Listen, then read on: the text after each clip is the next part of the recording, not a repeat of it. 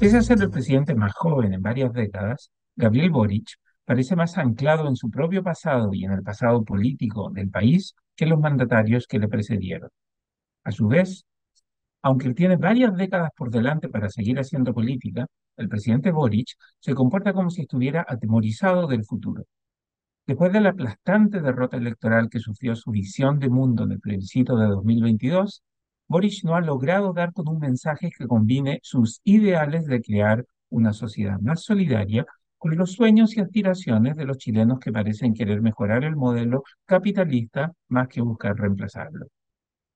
Para poder salir del hoyo en que actualmente se encuentra él y su gobierno, Boris va a tener que liberarse del pasado que lo oprime y perderle el miedo a las oportunidades de futuro que se le presentan a su gobierno. Incomprensiblemente, Boris ha hecho demasiadas referencias en su corta vida política a la desastrosa experiencia del gobierno de Salvador Allende.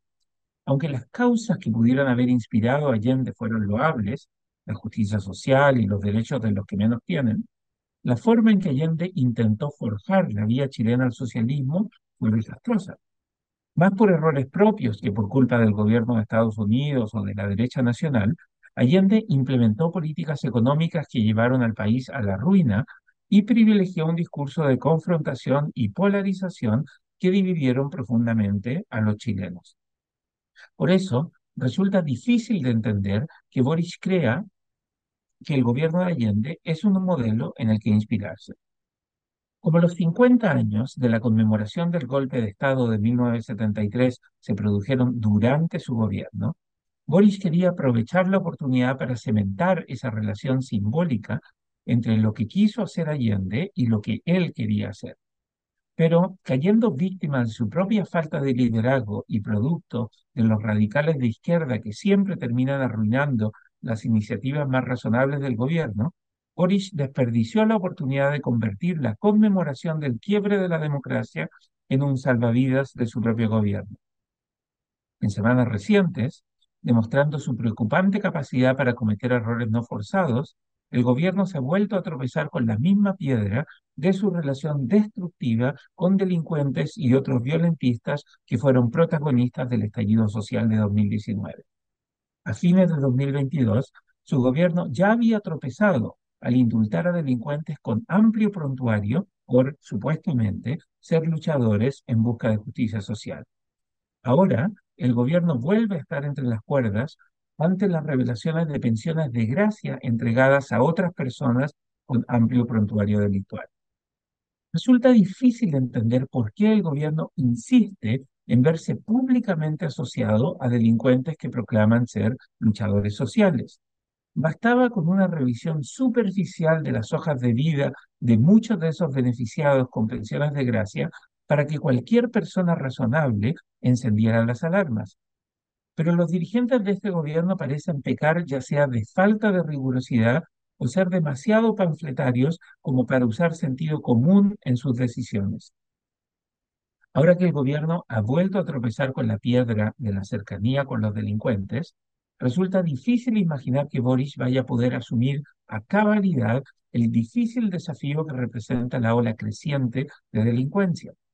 Para una mayoría de los chilenos, el presidente está decididamente más cerca de los delincuentes que de las víctimas del crimen o de los carabineros que combaten a los delincuentes.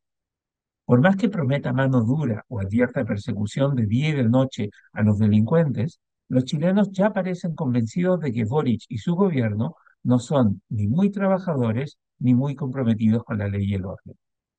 Ese pasado que siempre persigue ha logrado atrapar demasiadas veces al gobierno de Boric. Pero como si eso no fuera lo suficientemente malo, el gobierno también demuestra tenerle miedo al futuro. Después de llegar al poder prometiendo que Chile sería la tumba del neoliberalismo, el gobierno parece haber perdido la brújula y ahora no sabe si quiere profundizar el neoliberalismo o si quiere, renegando de su razón inicial que explica su ingreso a la política, darle un rostro humano al modelo del libre mercado. De ser lo primero, terminaría avanzando la misma agenda que Piñera no pudo avanzar en su cuatrienio anterior.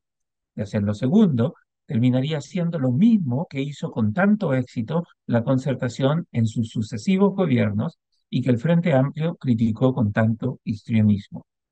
Cuando el país se prepara para entrar en su temporada estival, el gobierno de Boric aparece sofocado por el calor, confundido con la realidad, atrapado por su vergonzante pasado y temeroso por lo que se viene para Chile en el futuro. El libero, la realidad como no la habías visto. Haz que estos contenidos lleguen más lejos haciéndote miembro de la red Libero.